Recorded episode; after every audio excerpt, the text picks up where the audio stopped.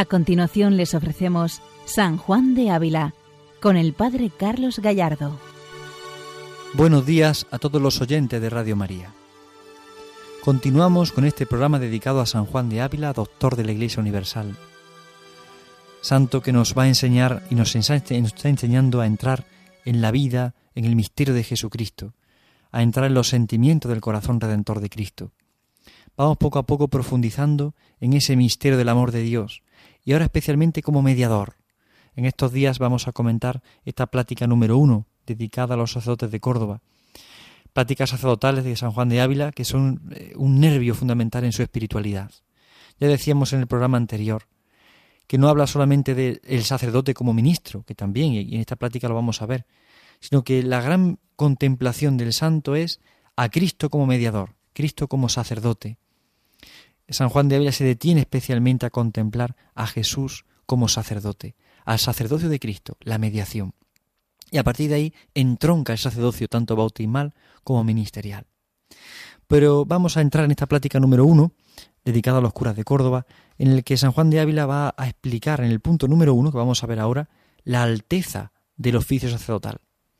Quiere acercar en la cuenta a sus oyentes, a los sacerdotes, la alteza del oficio al que han sido llamados no una alteza a nivel humano, donde el sacerdote tenga que pedir o, buscar honras humanas, sino la alteza por la gracia que recibe de Dios, por la gracia que Dios quiere derramar sobre él en su ministerio, porque le ha llamado a ser partícipe de su misma misión, ha llamado a ser al sacerdote mediador con él y como él.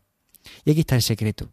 El secreto de la santidad en el sacerdote está precisamente en ser otro Cristo, en ser mediador y se expresa precisamente en la caridad pastoral, como después en el Concilio Vaticano II se desarrollará. Pero San Juan de Ávila insiste mucho en esta alteza del oficio, y no tanto por la dignidad humana, como he dicho antes, no es esto lo importante. Subraya sobre todo la alteza porque se le pide santidad, la alteza pues hace la misión de Cristo, porque es mediador entre Dios y los hombres como Cristo. Vamos a comenzar a leer esta plática número uno que para todos, sacerdotes y fieles, será de gran ayuda para comprender la mediación de Jesucristo y para comprender el papel, la importancia, la necesidad de los sacerdotes, del ministerio sacerdotal. Escuchemos al Santo Maestro Juan de Ávila. No es otra cosa más eficaz con que a vuestras mercedes persuada lo que les conviene hacer que contraerles a la memoria la alteza del beneficio que Dios nos ha hecho en llamarnos para la alteza del oficio sacerdotal, pues que, habiendo tantos a quien lo pudiera encomendar, nos eligió a nosotros entre todos. Y si elegir sacerdotes entonces era gran beneficio, ¿qué será en el Nuevo Testamento, en el cual los sacerdotes de él somos como sol en comparación de noche y como verdad en comparación de figura? Oh divina bondad, que tanto se ha manifestado en levantar hombres a la tal alteza, que ponga en las manos de ellos su poder, su honra, su riqueza y su misma persona. Son palabras del Santo Maestro en este número uno que nos ayudan a comprender cómo San Juan de Ávila considera el ministerio. Y hace una comparativa entre el Antiguo y el Nuevo Testamento. Vamos a profundizar un poco en sus palabras. San Juan de Ávila quiere persuadir a los sacerdotes de la importancia de su vocación, de la grandeza de su vocación.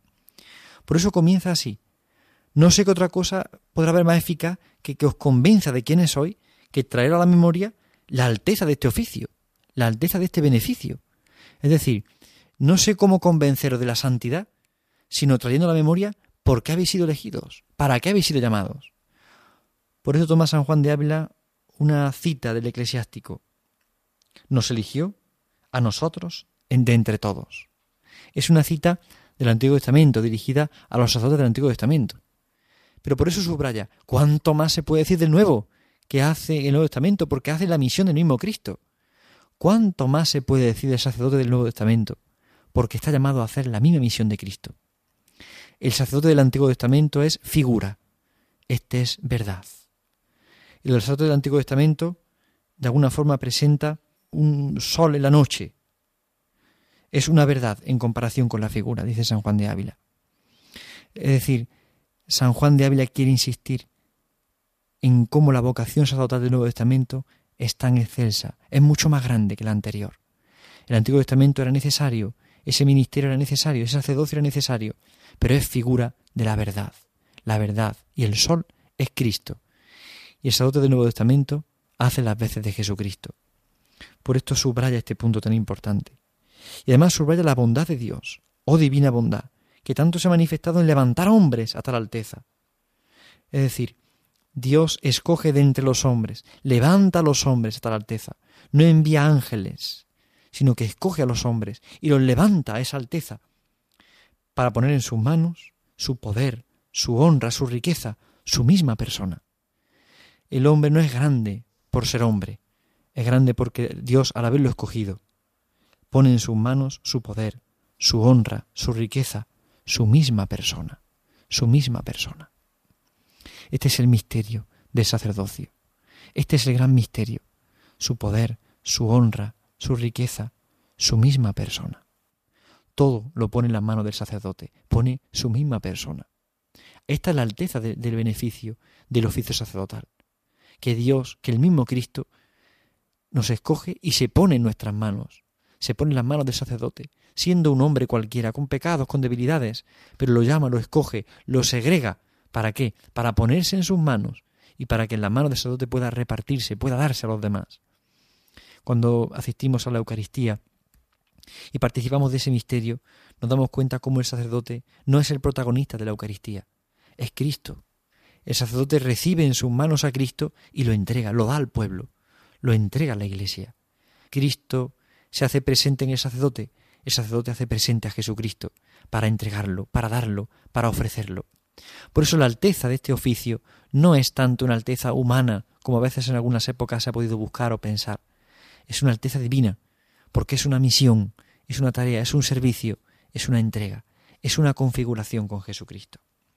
Por esto dice San Juan de Ávila, oh divina bondad, qué bueno es Dios con nosotros, que nos ha entregado el ministerio sacerdotal, que ha puesto en la iglesia el sacerdocio, lo ha puesto en la iglesia para que sea mediación, para que sea modelo, para que sea referente, para que sea luz, pero no luz por ella propia, porque el sacerdote propiamente no puede nada como hombre, sino se ha puesto como luz porque es Él quien se hace presente, es Él quien se manifiesta, es Él quien se da. Esa es la divina bondad que se ha manifestado.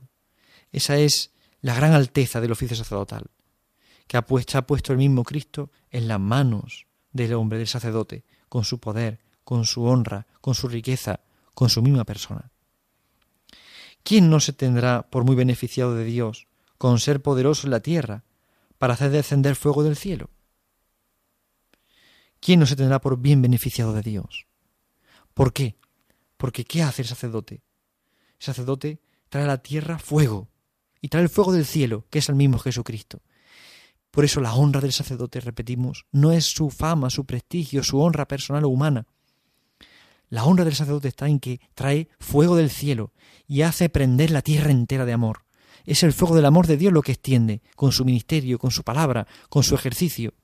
El sacerdote en todo lo que hace tiene que hacer presente a Cristo, porque al ser configurado con Él en la ordenación sacerdotal, le tiene que hacer presente, le tiene que manifestar, le tiene que presentar al mundo, tiene que contagiar al mundo de este amor. Aquí está la alteza del oficio sacerdotal, traer el fuego, del cielo a la tierra, hacer que la tierra se derrita en el amor de Dios. Este es el oficio del sacerdote, y es la divina bondad la que lo prevé, la que lo busca, la que lo concede. Un pueblo que tiene un sacerdote es un pueblo bendecido por Dios. No porque el sacerdote sea alguien, sino por la misión que realiza, por a quien representa, por de quien hace las veces. Podemos recordar esta frase del santo cura de Ars, dejad a un pueblo sin sacerdote y terminará adorando a las bestias. Dejad a un pueblo sin sacerdote y terminará adorando a las bestias. Y por desgracia lo sufrimos esto en muchos momentos. Vemos pueblos que se quedan sin párroco, sin sacerdote, que les atienda, y de alguna vez viene alguno, de vez en cuando, celebra la Eucaristía, pero el pueblo pierde un sabor de Dios, pierde una referencia de Dios, pierde, pierde una presencia, pierde una presencia sacramental de Cristo en el ministerio sacerdotal. Está de otras maneras, sí, porque Dios nunca abandona a su pueblo, pero cuando falta sacerdote se nota la carencia.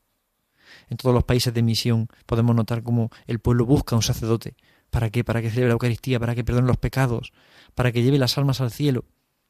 Cuando falta el sacerdote, se expresa, se experimenta ese vacío, esa oscuridad, falta esa luz y esa verdad. No es importante el sacerdote por su fama, por su prestigio, por su honra o por lo que hace a nivel humano. Unos pueden ser más inteligentes, otros menos, unos pueden ser más sociables, otros menos, unos pueden ser más trabajadores, otros a lo mejor un poco menos, unos pueden organizar eventos, otros no saben.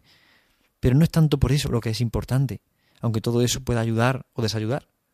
Es importante por su misión, es importante por su vocación, es importante por quién es y a quién representa.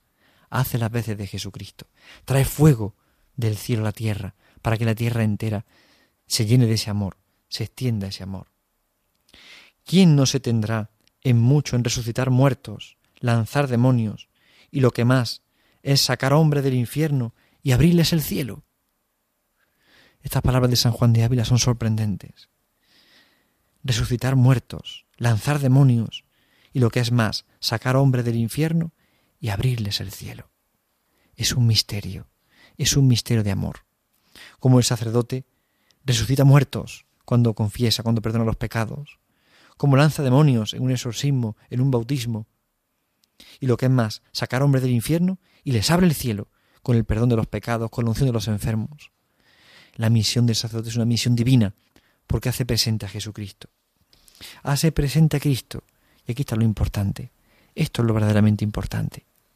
Por esto en este número uno de la plática de los sacerdotes de San Juan de Ávila insiste en esta alteza del oficio sacerdotal insiste en esa divina bondad que llama a hombres concretos, que los saca del pueblo, los segrega del pueblo para el servicio del pueblo de Dios. No para que sean alguien que se creen más que nadie, no. No para que haya que poner alfombras por la calle, no, no es eso. No es una honra humana o mundana, no, no, no. Es una honra espiritual porque hace las veces de Cristo. Y por eso está llamado a mayor santidad, porque se le pide hacer presente a Jesucristo. Y cuanto más limpio esté el sacerdote, más transparente será para el amor de Dios, más manifestará el amor de Dios. Aquí está la alteza del beneficio del oficio sacerdotal.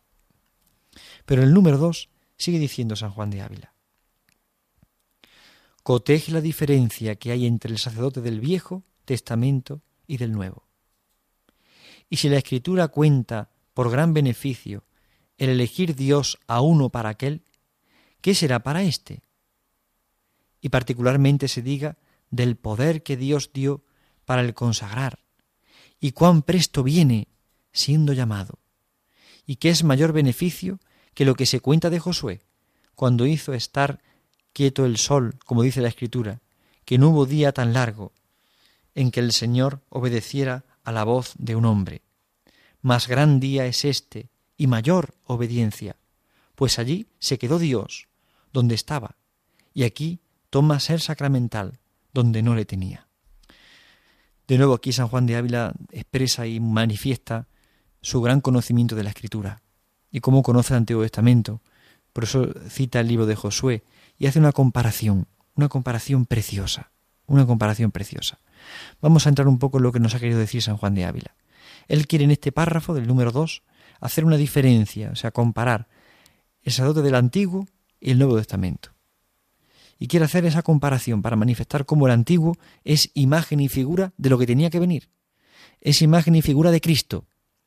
Y por tanto todo lo que hay en el Antiguo Testamento es imagen y figura de lo que está relacionado con Cristo. Por esto el sacerdote, el sacerdote del Antiguo Testamento es imagen y figura del Nuevo Testamento. Es imagen y figura del que tiene que venir, de Cristo y sus sacerdotes, que le hacen presente a él. Y por eso hace esta comparación de la Escritura, diciendo cómo eh, Dios elige uno para esta misión. En el Antiguo Testamento Dios elige para una misión importante. ¿Y cuál es? Para hacer presente el poder de Dios. Y Josué lo cuenta así, como paró el sol. Paró el sol y Dios obedeció la voz de un hombre que detuvo el sol. Tenía el poder de Dios y paró el mismo Dios. Detuvo el mismo Dios, detuvo el sol, que era comparación de Dios. Detuvo un tiempo el sol. Cita Josué 10, 14. San Juan de Ávila en este momento está completando un poco este texto, explicándonos, dándonos luz. Y por esto dice San Juan de Ávila que más grande es y mayor obediencia es cuando Dios obedece al sacerdote en el Nuevo Testamento. Porque si Josué fue capaz de parar el sol con el poder de Dios, aún mayor poder es que en, el pan donde no está Cristo, se convierte en Cristo por las palabras de la consagración. Es decir, toma ser sacramental donde no lo tenía. Dios se hace sacramento donde no estaba, se hace presente donde no estaba. Si Josué paró el sol, cuánto más es importante el sacerdote del Nuevo Testamento, que hace presente a Cristo donde no estaba, que manifiesta a Cristo donde no estaba, que lo entrega donde no estaba presente. Démonos cuenta de cómo subraya dos aspectos San Juan de Ávila. El primero, la obediencia de Dios. Cómo Dios obedece a un hombre. Cómo Dios ha querido quedar obediente a la voz del hombre. Porque no estando en el sacramento, se quiere quedar en el sacramento. Pero en segundo lugar, subraya el poder que Dios concede al sacerdote. Si a Josué le concedió poder parar el sol por unos instantes, y Dios le obedeció, ¿cuánto es el poder del sacerdote que le hace presente, hace presente a Cristo en cada Eucaristía? Cuantas veces celebre la Eucaristía, se hace presente Cristo. Cuantas veces el sacerdote pronuncia las palabras de la consagración, el pan deja de ser pan para ser el cuerpo de Cristo. Cuantas veces el sacerdote absuelve, es Cristo quien perdona los pecados, como lo perdonó en la cruz, como perdonó a la mujer pecadora. Cuando el sacerdote bautiza, es Cristo quien bautiza, y entonces acoge a este hijo en la gracia y le llena del amor de Dios. Es impresionante ver cómo San Juan de Ávila subraya estos dos aspectos, la obediencia de Dios y el poder que Dios ha concedido al sacerdote. Es un poder no material, es un poder espiritual, es la obra de Dios. Y una obra de Dios que tiene que ser alcanzada por la humildad. Por esto sobrecogen las palabras del Santo Maestro. Sobrecoge y San Juan de Ávila quiere hacer en la cuenta y quiere hacer reflexionar al sacerdote. Es decir, si Dios te ha concedido este poder y Dios es tan obediente a ti, ¿cómo tú no ser obediente? Escuchemos ahora sus palabras que van hablando sobre la obediencia al sacerdote. Veamos cómo San Juan de Ávila usa esta comparación que ha hecho para recordar al sacerdote la necesidad de la obediencia, el valor de la obediencia, cómo debe de obedecer también el sacerdote a Cristo, como Cristo le obedece a él. Escuchemos al Santo Maestro. ¿Quién con tanta diligencia obedece a su mayor, con cuanta Cristo obedece a sus sacerdotes? De un discípulo se lee en la vida de los padres que fue llamado de su abad y estaba escribiendo una o, etc. Mas mucho más ligeramente obedece Cristo, porque aquel algunos pasos dio, algún tiempo gastó en venir, mas el Señor está debajo de la especie en instante. Oh grande lección nuestra, oh admirable ejemplo, del cual cierto con mucha razón se puede decir, si yo el Señor y Maestro, y estando glorioso y en tiempo de ser servido y obedecido de santos y ángeles en el cielo, como lo está, si me abajo yo a obedecer con tanta presteza y tan de buena gana, cuánto más vosotros será razón que obedezcáis a mí y a todos por mí. Es impresionante. San Juan de Ávila destaca el valor de la obediencia. Pone este ejemplo de un discípulo que está, está escribiendo y cuando es llamado por su abad, deja la O escrita y sigue, y se, pasa, se pone a caminar, no deja de escribir. Suelta la pluma, se marcha a caminar y deja la pluma en cuanto oye la voz del abad que le llama, deja esa O sin terminar y se marcha. Pues si esa es presteza, ¿cuánto más Cristo? Que en el momento en el que el sacerdote pronuncia las palabras de la consagración, en ese momento, en instante, se hace presente Jesús. Esto es lo sorprendente. Aquí sube a San Juan de Ávila esta importancia de la obediencia. Si este discípulo lo hizo así, más rápido lo hace el mismo Señor. ¿Y quién, como nosotros, no ser obedientes? cuánto más vosotros será razón que obedezcáis a mí y a todos por mí. ¿Cómo nosotros no obedecer, viendo a Cristo que obedece al sacerdote de esta manera? ¿Cómo el sacerdote no obedece la palabra de Dios, no obedece la escritura, no obedece a la tradición, no obedece al Santo Padre, a los obispos? ¿Cómo no obedecer cuando descubrimos este misterio? Cuando es el mismo Cristo quien quiere obedecer, cuando es Cristo mismo quien obedece, quien se hace presente. Por esto dice San Juan de Ávila, ¿quién después que ha consagrado no queda atónito o con profunda humildad no dice al Señor a semejanza de San Pedro San Juan Bautista, tú Señor vienes a mí? ¿Qué sacerdote si profundamente considerase esta admirable obediencia que Cristo le tiene, mayor a menor, rey a vasallo, Dios a criatura, tendría corazón para no obedecer a nuestro Señor en sus santos mandamientos y para perder antes la vida, aun en cruz, que perder su obediencia?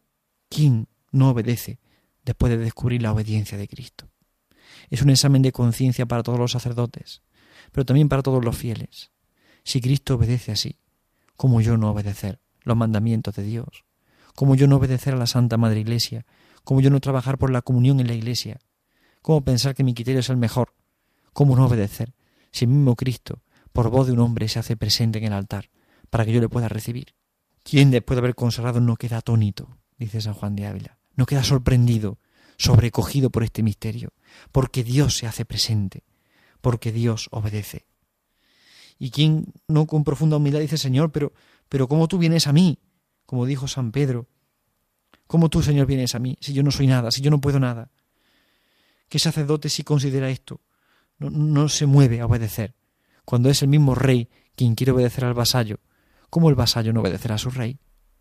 Aquí descubrimos cómo San Juan de Ávila subraya este punto de la obediencia tan importante en la vida del sacerdote. La obediencia de Cristo debe ser la obediencia del sacerdote. Si Cristo obedece al Padre e incluso obedece a los hombres por amor, como por amor nosotros no podemos obedecer al Padre y obedecer a Jesucristo. Nos hace San Juan de Ávila un examen de la oración y un examen de la obediencia. Examina nuestra vida hoy. Por esto, sacerdotes y fieles, vamos a reflexionar sobre nuestra obediencia. ¿Obedecemos de verdad los mandamientos de la Santa Madre Iglesia? ¿Obedecemos los mandamientos de Dios? Tenemos ligereza, presteza para obedecer, para estar atentos. La palabra obediencia viene de escucha, auscultar, escuchar. Es escuchar la voluntad de Dios, descubrir qué quiere Dios de mí ahora en este momento. Pues pidamos hoy esta gracia especialmente y pidámosla para todos los sacerdotes.